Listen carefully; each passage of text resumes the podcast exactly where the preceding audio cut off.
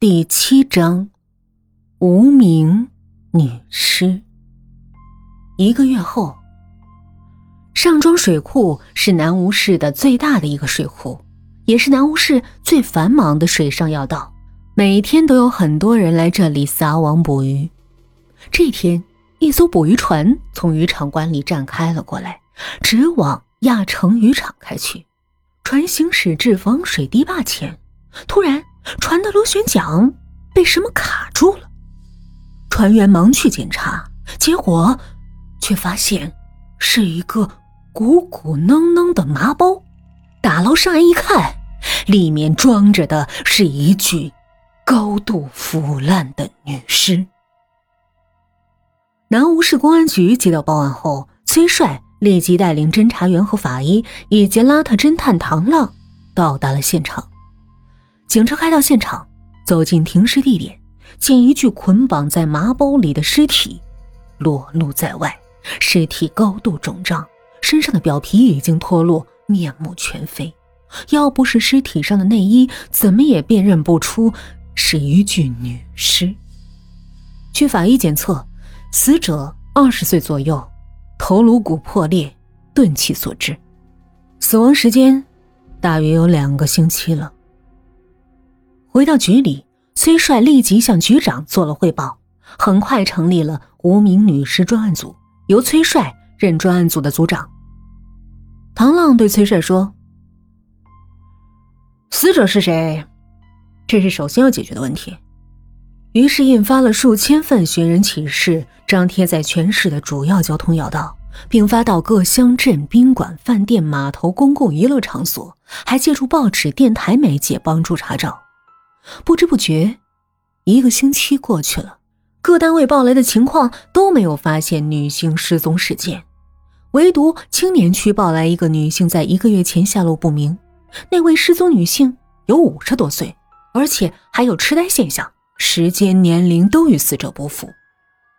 唐浪陷入沉思之中。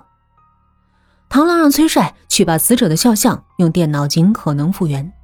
唐浪想着，这位正处于花季的姑娘，是被情杀，还是被图财害命？唐浪从未遇到这样棘手的案子。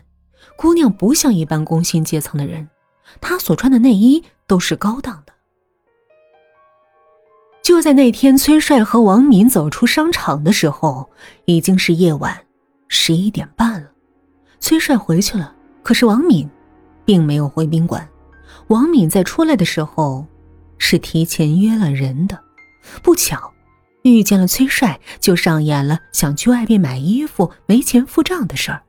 可这时被他提前约出来的张亮坤。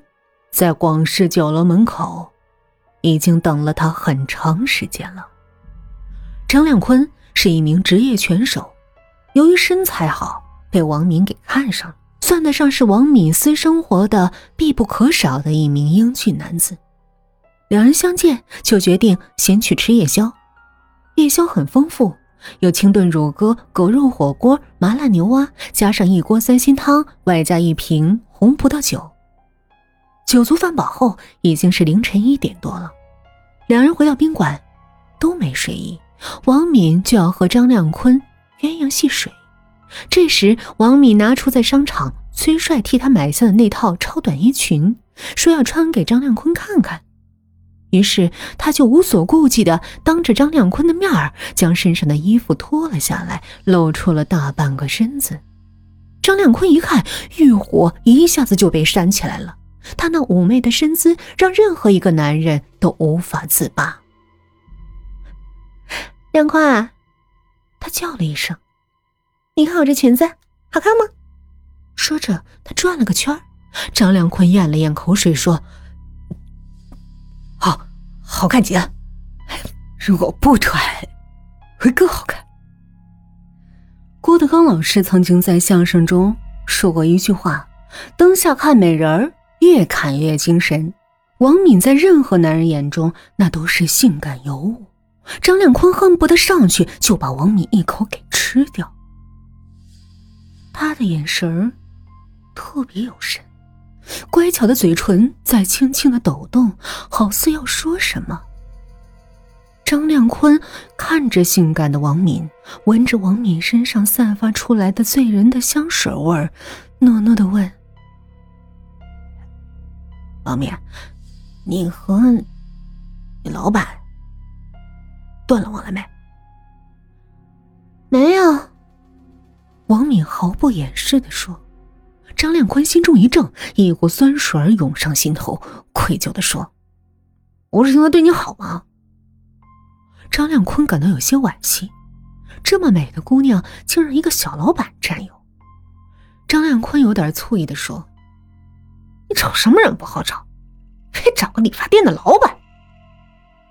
他有钱呢？”王敏很平淡的说了一句。张亮坤心想：“我的拳还打不了他的钱。”王敏看了张亮坤一眼，接着说。他虽然四十多，不过他事业正在上升期。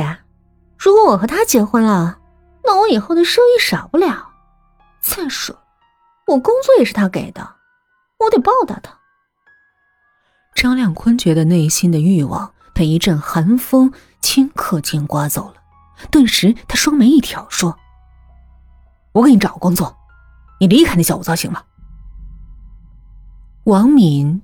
读懂了张亮坤的目光，说着走到张亮坤的身后，一只手搭在他健硕的肩膀上，一只手抚摸着他的身体，说：“你给我安排工作，离开我这行。那我到你身边，你能给我什么呀？”不过他又婉转的说：“